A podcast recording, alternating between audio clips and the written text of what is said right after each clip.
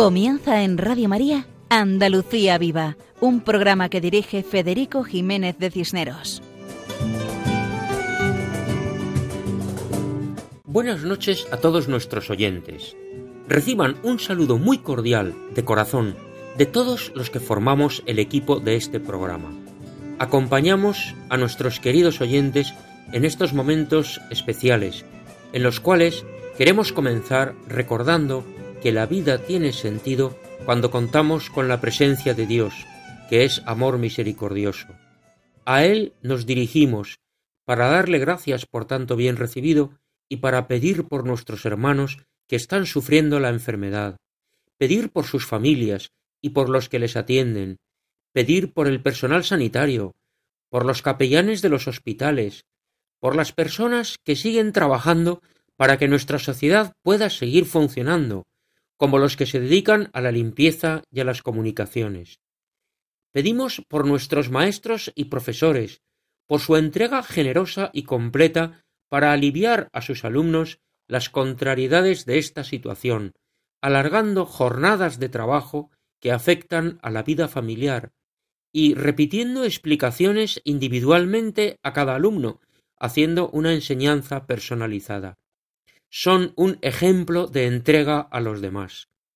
También nuestro recuerdo a los que custodian y vigilan nuestras calles, ayudando a frenar la expansión de la enfermedad. Nos referimos a los policías de todos los cuerpos, locales, autonómicos y nacionales, a los militares y guardias civiles, que todo hay que decirlo, en números significativos son de origen andaluz. Queremos hacer una mención especial también a los camioneros, que con grandes dificultades realizan el transporte de los bienes necesarios, a los repartidores, a los vigilantes, sin cuyo trabajo no sería posible el funcionamiento de los supermercados, de las farmacias y de las empresas que están abiertas. Gracias a ellos tenemos alimentos y medicinas. Y a los agricultores, ganaderos y pescadores que siguen trabajando para que nada necesario falte. A todos nuestro agradecimiento. Y a Dios agradecemos todo el bien recibido. Rogamos nos llene de su fortaleza para sobrellevar las contrariedades y pedimos su bendición sobre todos a la vez que rogamos por el final de esta enfermedad.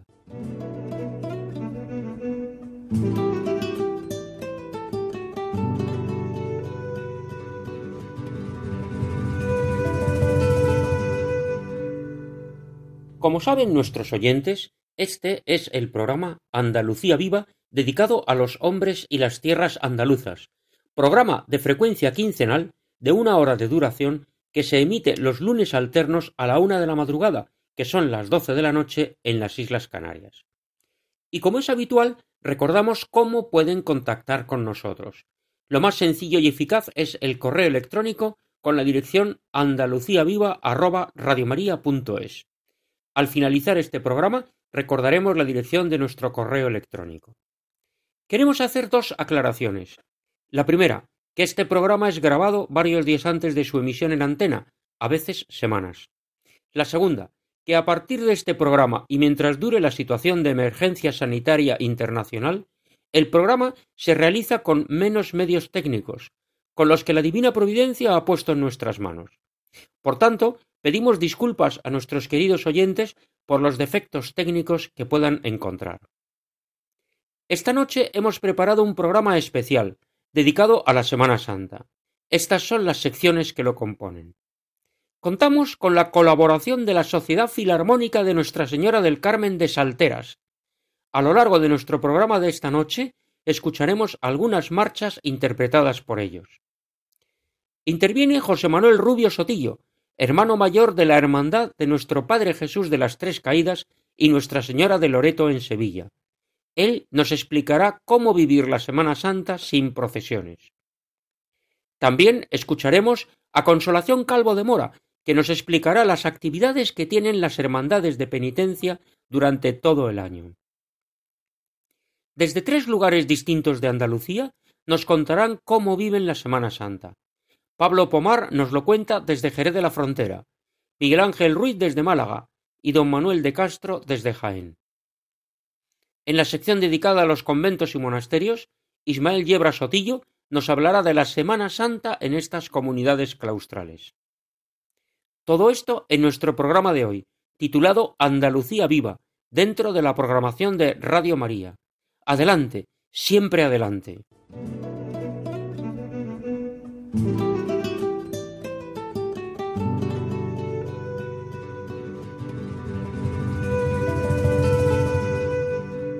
Es difícil vivir la Semana Santa en Andalucía sin música, sin esa música especial que son las marchas. Tenemos magníficas bandas de música, y esta noche contamos con la colaboración de una de ellas, de la Sociedad Filarmónica de Nuestra Señora del Carmen de Salteras, en Sevilla, más conocida como El Carmen de Salteras. Una banda con escuela de música y con casi cien años de vida.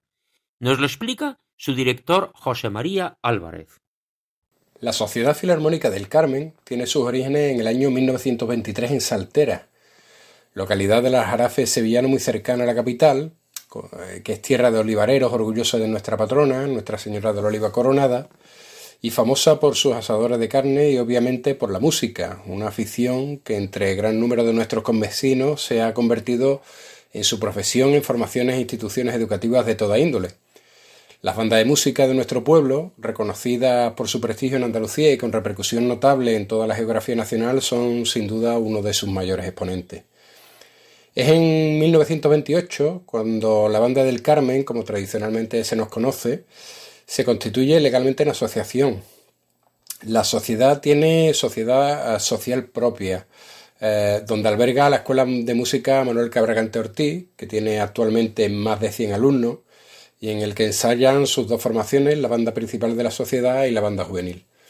Asimismo, este local también posee infraestructura para la grabación discográfica, que es una circunstancia de la que han hecho uso músicos clásicos de relevancia internacional, otras bandas de música, orquestas sinfónicas, etc.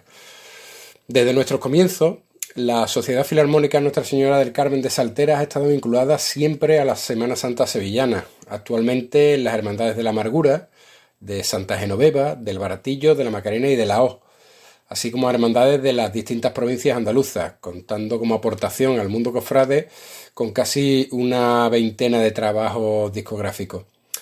Asimismo, se promueven otras actuaciones, como la participación en concursos de música para banda, con notables éxitos a nivel eh, nacional que ha obtenido la sociedad, eh, conciertos sinfónicos de diversa temática, música de cine, zarzuela, copla e incluso música contemporánea de última vanguardia.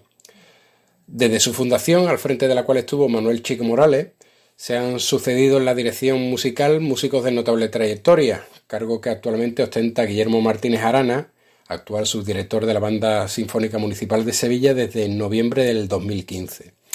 En el año 2014 recibimos la medalla de oro de la Villa de Saltera, que es la máxima condecoración de nuestro pueblo, y en 2015 el premio a nuestra trayectoria musical por el Foro Cofrade de la ciudad de Sevilla.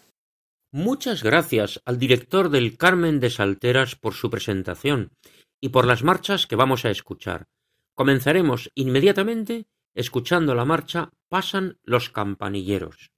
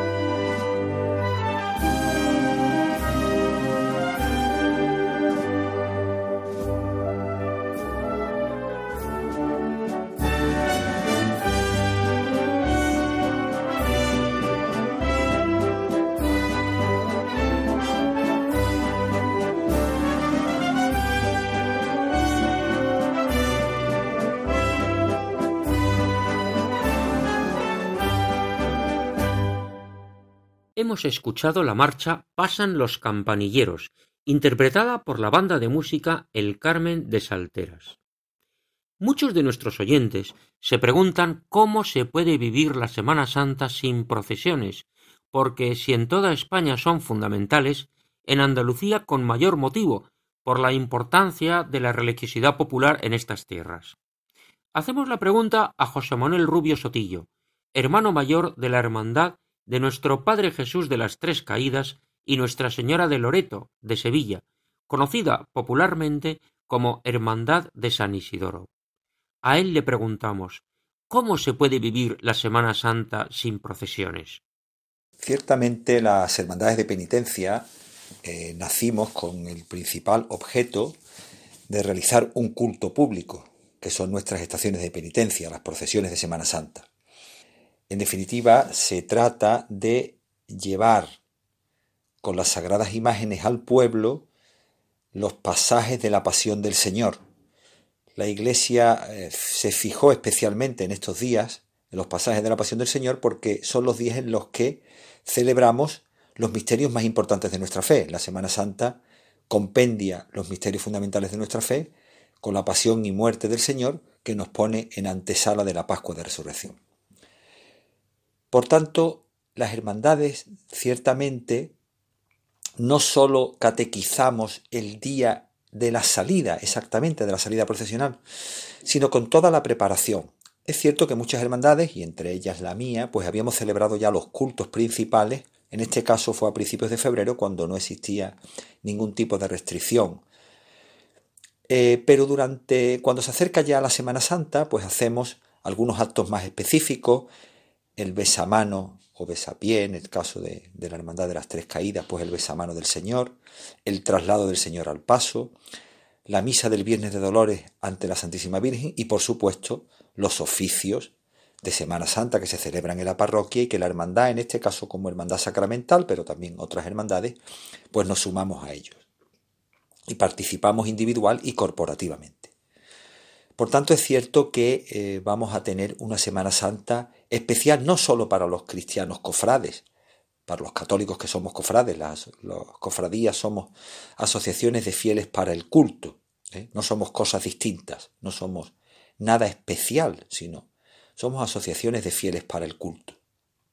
Por tanto, esta Semana Santa va a ser especialmente dura para todos los católicos, porque aparte de la ausencia de procesiones, Posiblemente en nuestra ciudad, en nuestra nación, va a ser casi imposible que podamos acudir a los templos a celebrar la Santa Misa, no solo los domingos que restan de Cuaresma, sino el Domingo de Ramos, la Misa de la Cena del Señor del Jueves Santo y los santos oficios del Viernes Santo y posiblemente la Pascua de Resurrección. Pero como eh, se lleva diciendo días en Sevilla, se suspenden las cofradías, las procesiones de Semana Santa y posiblemente se suspendan de forma pública, como digo, los cultos, pero no se suspende la Semana Santa.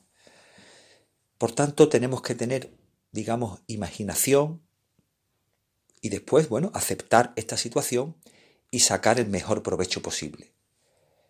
Nosotros, como otras hermandades, vamos a intentar que eh, los hermanos, en los días clave que son de la hermandad, propios de la hermandad, con independencia del resto de los días de la Semana Santa, pues nosotros les vamos a proponer rezar unas oraciones en común, a una hora, pues que nos podamos unir en oración toda la hermandad. Fundamentalmente, insisto, sin, eh, sin perjuicio del resto de celebraciones litúrgicas que son comunes a todos los católicos y que por supuesto los invitaremos también a que participen de ellas, pero en días específicos y en especial el día de la estación de penitencia, que en nuestro caso es el Viernes Santo, vamos a invitar a los hermanos a que sustituyan la estación de penitencia por el rezo del Via Crucis. Esto es una costumbre que ya tenemos las hermandades de tiempo inmemorial, teniendo en cuenta que además la mayoría de los misterios que veneramos las hermandades, los misterios de la pasión, proceden de la tradición del Via Crucis. Y nuestras hermandades, los días en que, en la mayoría de las veces, por razón meteorológica, no podemos realizar la estación de penitencia, como digo, rezamos allí mismo los hermanos unidos el Via Crucis y eso sustituye a la estación de penitencia. Pues bien, este año lógicamente no lo podremos hacer juntos físicamente, pero sí lo podemos hacer espiritualmente juntos. vamos a rezar el Via Crucis y nos vamos a unir a la pasión del Señor, que es lo que el hermano mayor, el que cada año es, le dice a los hermanos antes de empezar la estación de penitencia. La estación de penitencia la hacemos uniéndonos a la pasión del Señor por las intenciones del Papa, por las intenciones de la Iglesia y por las intenciones particulares legítimas de cada uno de nosotros. Así vamos a intentar este año en Sevilla, los cofrades, vivir la Semana Santa, insisto, como católicos, como todos los católicos, y con las indicaciones y restricciones que, por fuerza mayor, nuestras autoridades, las eclesiásticas y las civiles, han tenido que imponer por el bien común de todos, pero de forma específica, uniéndonos, sobre todo yo invitaría al rezo del Via Crucis. El Via Crucis es una oración, es un ejercicio piadoso del que parten la mayoría de los misterios que veneramos y que sustentan nuestras cofradías y que nos va a hacer el rezar el Via Crucis todos unidos en casa, cada uno en casa, pero aproximadamente a la misma hora. Invitaremos a los hermanos a que lo hagan a la hora aproximada en la que nuestra cofradía estaría en la calle, pues seguro que los frutos espirituales de ese rezo, de, de ese acto piadoso en común, aunque sea físicamente separado, el Señor los va a acoger y seguro que a lo mejor con el sufrimiento añadido que nos va a suponer no estar cada día, los días de Semana Santa, en nuestros templos, con nuestras sagradas imágenes, el jueves santo con la adoración del Santísimo Sacramento, en el sagrario, el viernes santo con la adoración de la Santa Cruz, pues seguramente todo ese sacrificio, si lo hacemos y lo ofrecemos en oración en común, seguro que el Señor lo va a acoger y de este mal que ahora no entendemos, evidentemente, porque muchas veces no entendemos los males que nos vienen, no, no, tenemos capacidad para eso, pues el Señor de este mal sacará un bien para la Iglesia y para toda la sociedad. Muchas gracias a José Manuel Rubio Sotillo por su intervención como hermano mayor de la Hermandad de nuestro Padre Jesús de las Tres Caídas y Nuestra Señora de Loreto de Sevilla, a quien agradecemos especialmente su propuesta del rezo del Vía Crucis, muy adecuado en estos días de sufrimiento del Hijo de Dios hecho hombre por amor. Y seguro que, como dices, el Señor sacará un bien de tanto mal como estamos viviendo.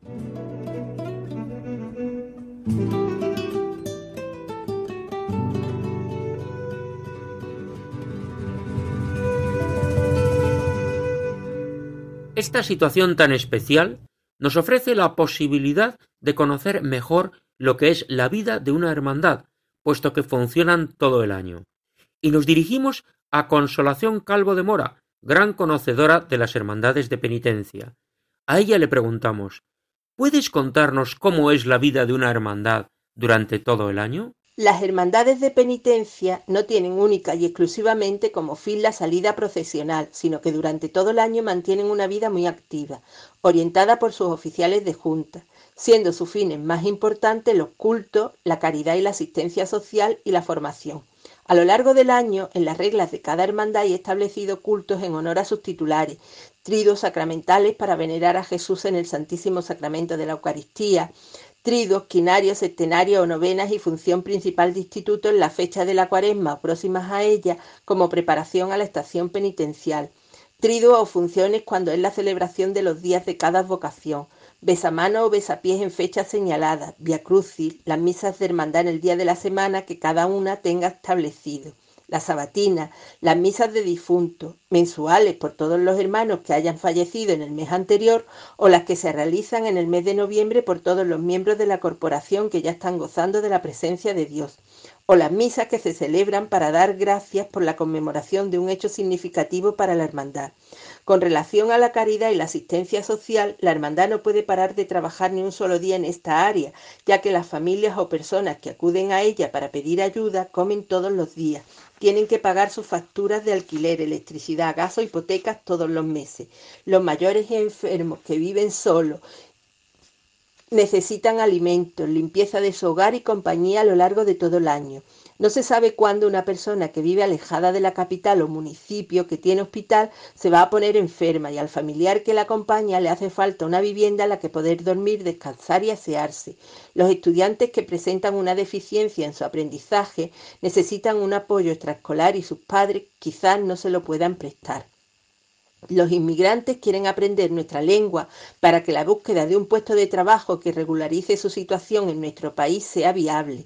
A los niños que tienen deficiencia física o psíquica les hace falta los centros que mantienen las hermandades para recuperarse. Los economatos que sostienen las hermandades también tienen que estar abiertos todo el año y las personas que se ven privadas de libertad precisan de abogados que las defiendan y que legalmente las asesoren y todo este trabajo se realiza por los voluntarios de las hermandades.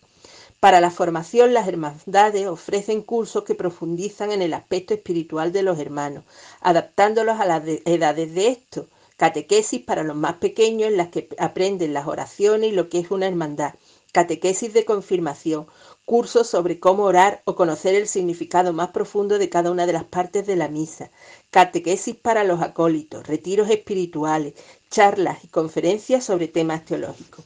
Aparte de las actividades para desarrollar estos tres fines esenciales en una hermandad, hay otros colectivos que trabajan todo el año y muchas actividades que se realizan. Priostía, que junto con su equipo es la encargada del montaje y desmontaje de los pasos y de los altares para los cultos, y besamanos y besapiés, limpiar la plata, quitar la cera de los candelabros y guardabrisas y de cuidar de todo el patrimonio material de la hermandad. Bandas que ensayan a lo largo de todo el año marchas ya conocidas y otras nuevas, que graban nuevos trabajos y que dan concierto en otras hermandades, participan en las cabalgatas de Reyes Magos o llevan por un rato la alegría a los geriátricos con su música. Sus componentes más pequeños, antes de comenzar los ensayos en los mismos locales donde se reúnen, reciben clases de apoyo. Los costureros o roperos que se encargan de confeccionar y tener siempre a punto la ropa de altar y de los acólitos, que hacen canastilla para los hijos recién nacidos de familias necesitadas, que cosen túnicas para sus hermanos y pañuelos que se prenderán en el manto de la Virgen para entregarlos luego a los que se sienten más desamparados, que arreglan las ropas que se entregan para vestir a personas a las que les hagan falta, y que cortan y cosen camisas, túnicas y mantolines para las imágenes de su, de su hermandad. Las escolanías y corales que ensayan a lo largo de todo el año para que sus cantos den mayor solemnidad a los cultos que se celebren, costaleros que ensayan durante un determinado periodo en la cuaresma y en los días anteriores a ella, pero que también tienen sus reuniones de convivencia a lo largo del año los enlaces y diputados de tramo que se preparan para que la hermandad una vez en la calle ande sin problemas coordinando a todo el cuerpo de Nazareno. El grupo joven que asiste a sus reuniones de catequesis, ayuda en priostía, se prepara como acólitos y se encarga del bar que se abre en la casa de hermandad cuando hay algún evento y cuya recaudación va destinada para la asistencia social de la hermandad los pregones y presentación de carteles para diversas efemérides o actos de la hermandad, los festivales, torneos, verbenas, tómbolas, cenas benéficas y almuerzos de hermandad que sirven para recaudar fondos para la asistencia social y también son actos de convivencia entre los hermanos. No, una hermandad de penitencia no solo se limita a la salida procesional, sino que tiene mucha vida a lo largo de los 365 días del año. Muchísimas gracias, Consolación Calvo de Mora, por tu intervención en la cual nos has explicado muy bien la labor que desarrollan durante todo el año las hermandades de penitencia, con los cultos a sus imágenes, la conservación del patrimonio histórico-artístico religioso, la convivencia entre los hermanos, la ayuda a los necesitados. Es impresionante la labor social que desarrollan y realmente emocionante ver todo lo que están haciendo en estos momentos tan complicados. Seguidamente escucharemos la marcha Coronación de la Macarena, interpretada por la banda de música El Carmen de Salteras.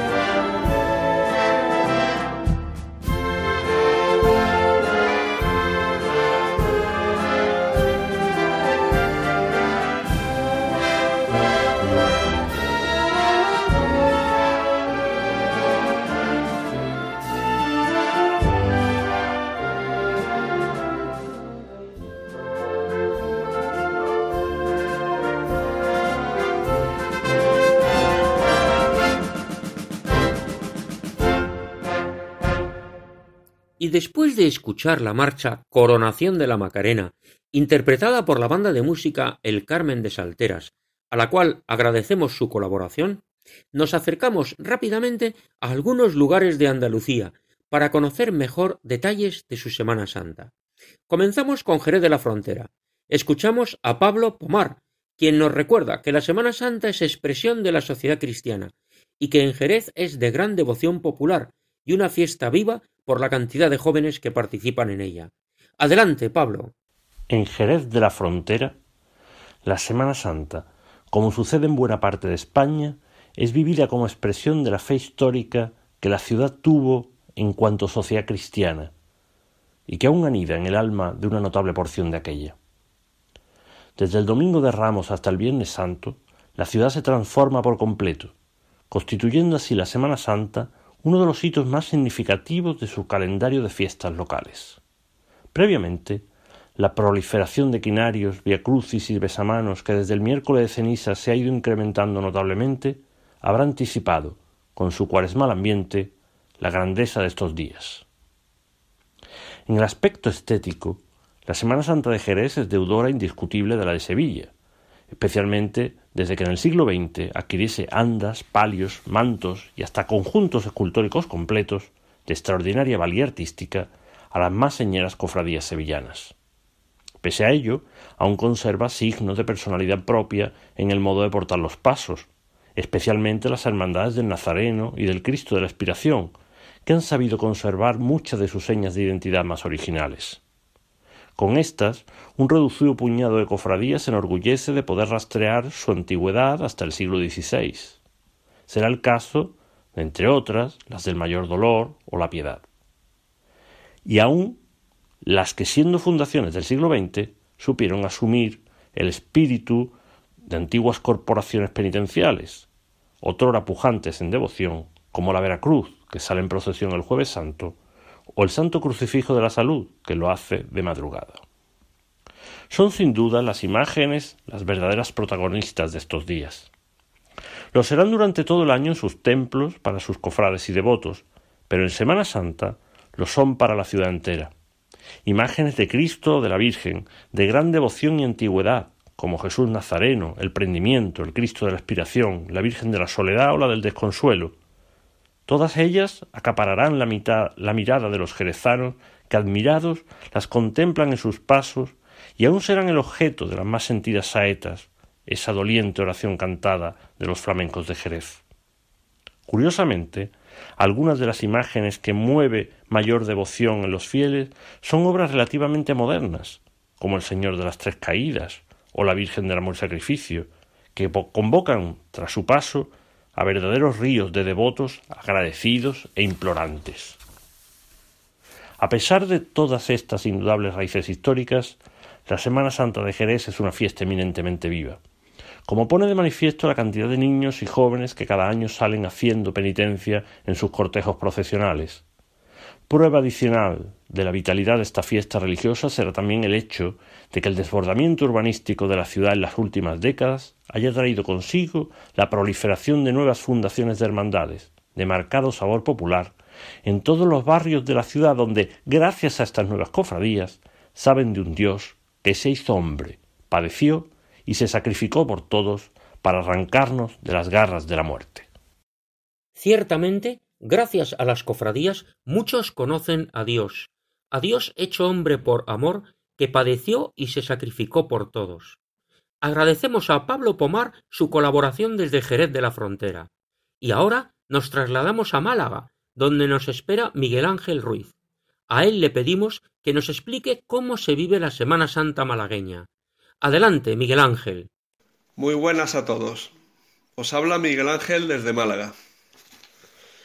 Bueno, para empezar yo definiría la Semana Santa de Málaga como una manifestación religiosa, fundamentalmente, donde se conmemora la pasión y muerte de nuestro Señor Jesucristo, pero a la vez no exenta de un carácter social y cultural y popular, si queréis, también muy arraigados. En Málaga se vive una Semana Santa con recogimiento, con devoción, y silencio, pero a la vez en la calle se vive con alegría, con vítores, con saetas y con aplausos al paso de las imágenes.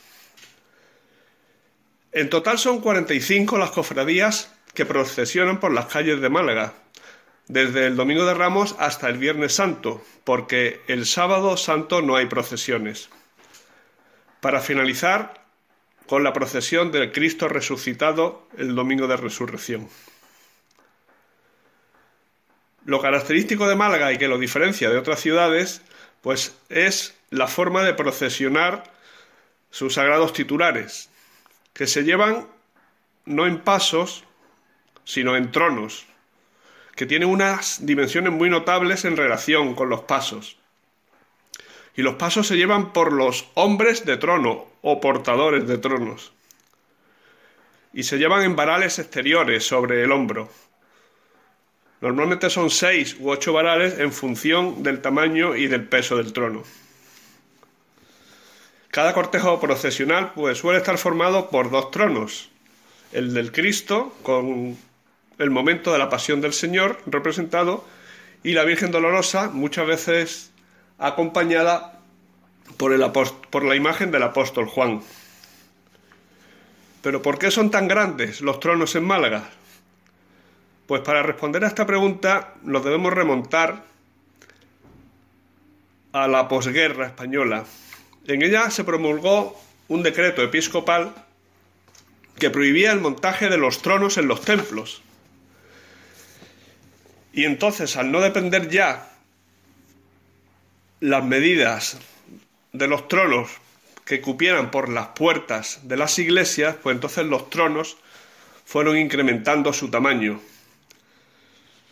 Por dar un dato, puedo decir que los tronos del Cristo pueden llevar un total de hasta 260 portadores de trono y los de la Virgen pueden llevar hasta 280, porque incluso podían llegar a medir, a pesar, perdón, unas 5 toneladas.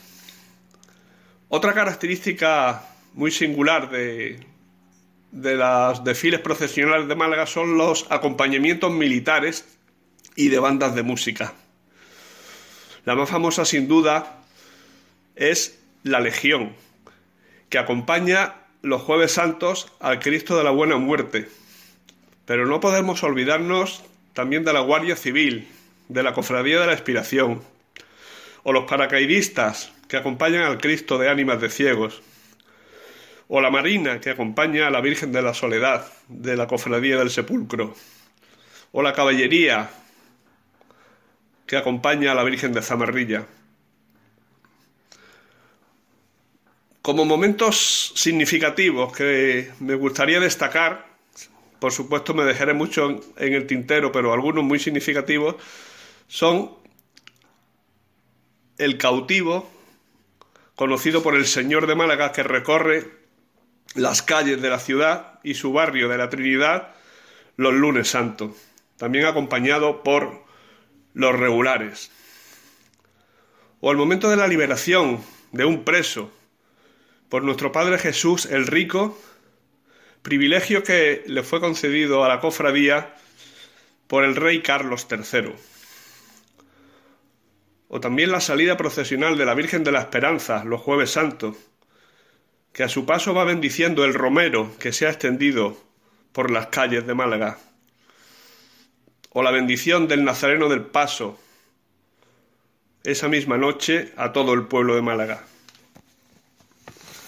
Por último, y no, por no alargarme mucho, me gustaría destacar cómo a partir de la década de, los años 1970 llega una nueva generación de jóvenes cofrades con una nueva visión de la Semana Santa.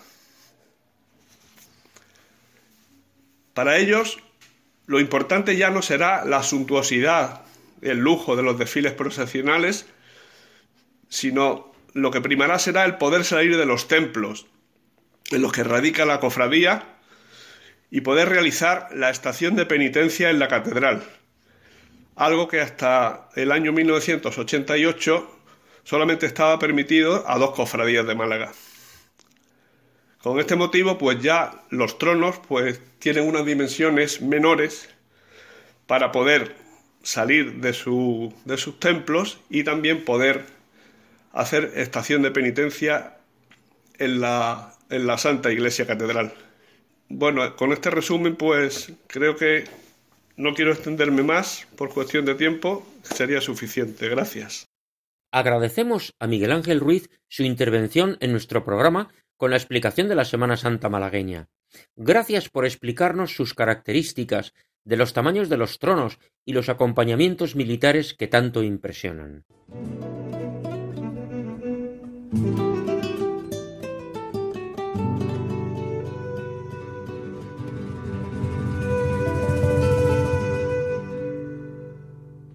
Y ahora nos dirigimos a tierras jienenses, donde se encuentra el sacerdote don Manuel de Castro, quien nos hablará acerca de la Semana Santa en Jaén.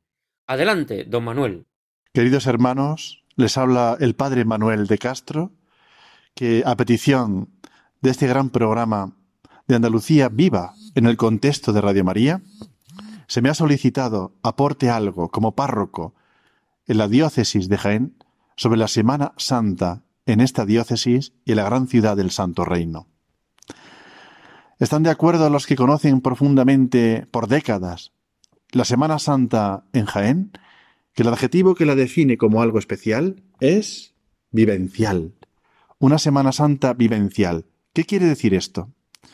Mi buen amigo Antonio Jesús Morago, que ha pasado por todos los cargos importantes que puede pasar un cofrade en la Semana Santa de Jaén, me decía que aquí la Semana Santa se vive en todas las dimensiones, no solo en la calle, sino que la piedad popular está perfectamente interactuada y complementada con la devoción en el templo, con la vivencia de los oficios, las celebraciones litúrgicas centrales del año cristiano, con reuniones que se van produciendo a lo largo de todo el año, en las cuales los cofrades adquieren formación, comparten inquietudes, celebran penitenciales, Eucaristías.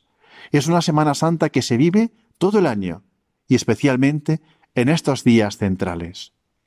Me decía también nuestro amigo Morago que a la vez que se incorporan continuamente con fuerza nuevas hermandades que rejuvenecen el mundo cofrade de Jaén y de la Semana Santa, a ellos se une también la antigüedad.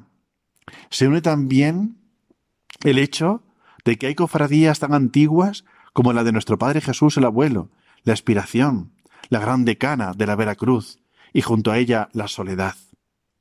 Complementa esta información don Ramón Guixá, autor de un libro que ya va siendo antiguo, La Semana Santa en Jaén, de los años 90, y él me dice que desde entonces hasta ahora aún esto se ha enriquecido más.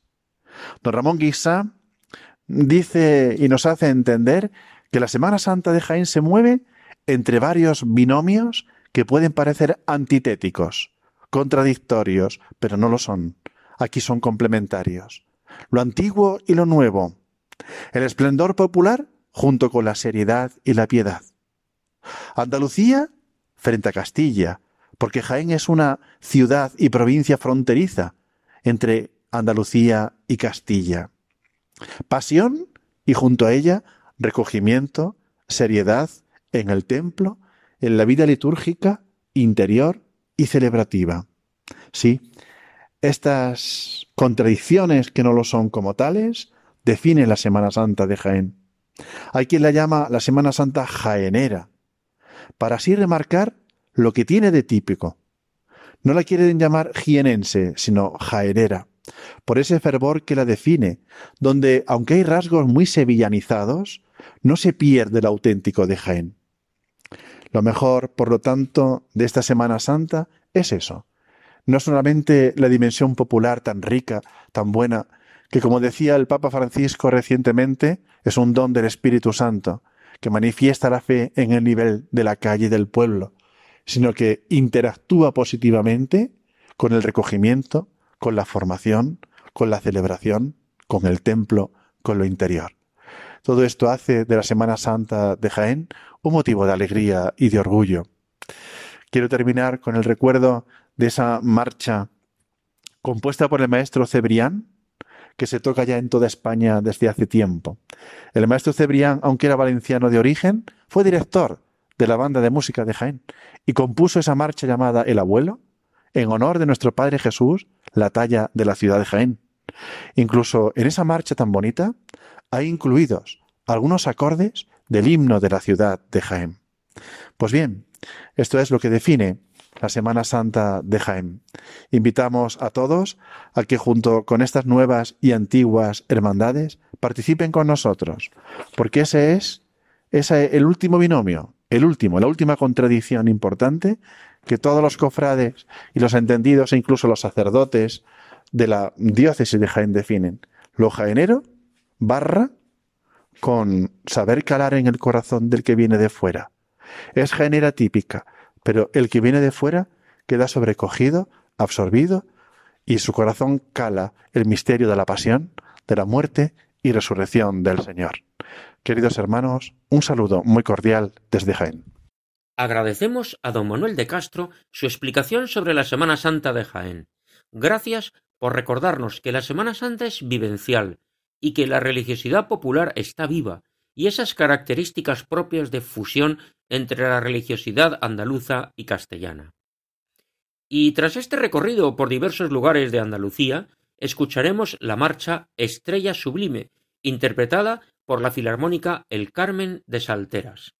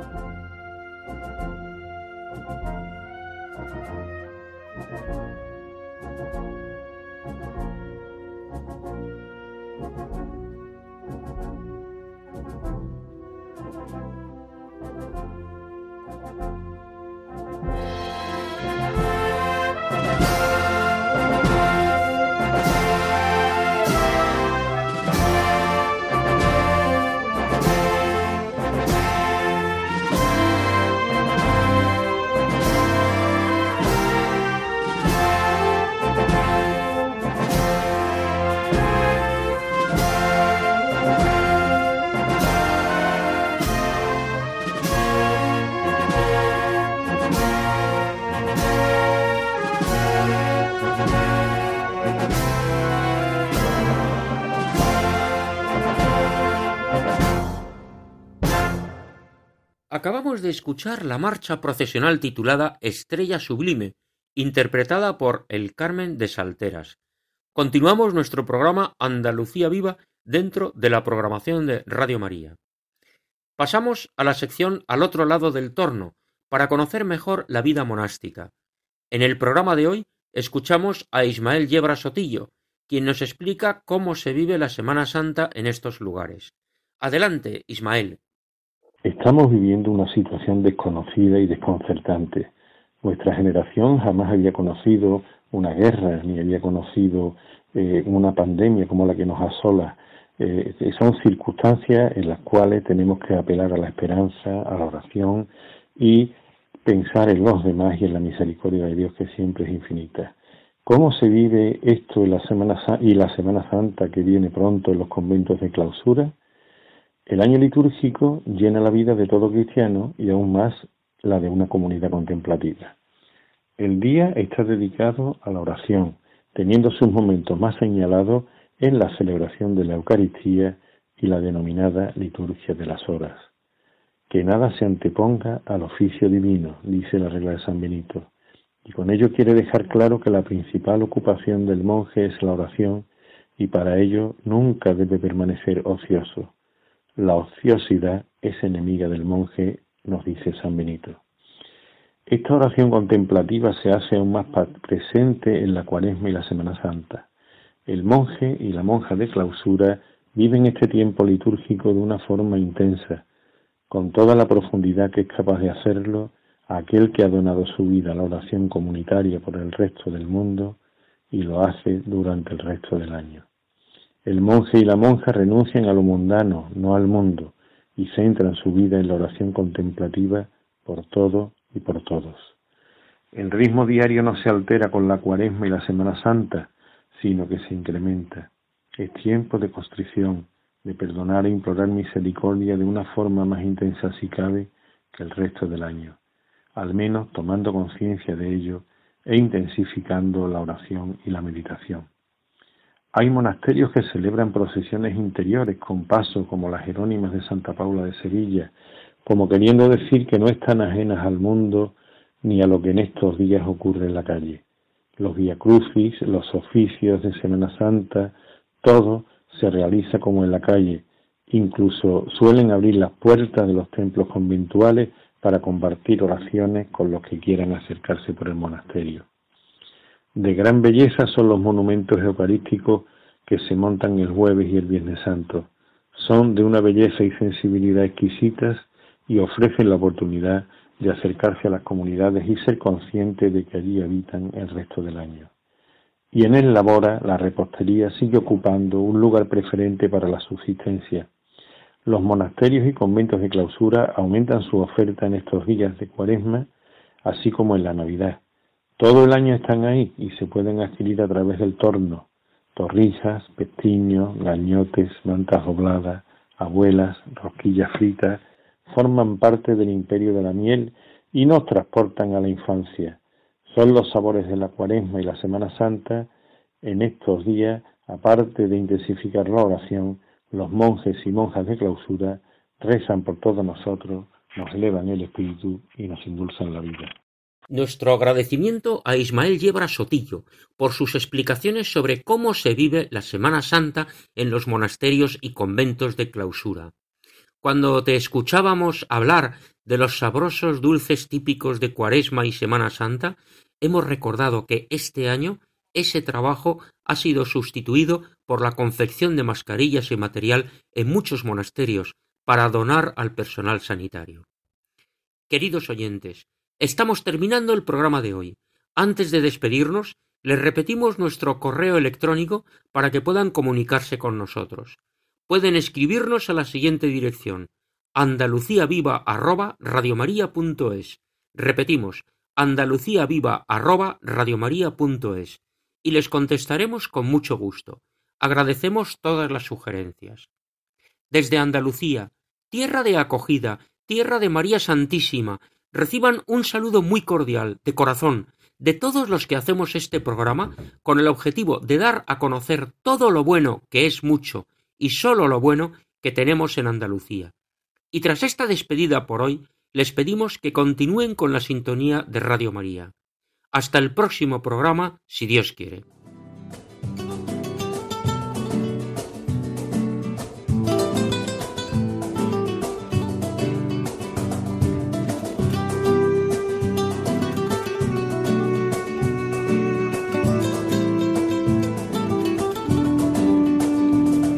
Han escuchado en Radio María Andalucía Viva, un programa dirigido por Federico Jiménez de Cisneros.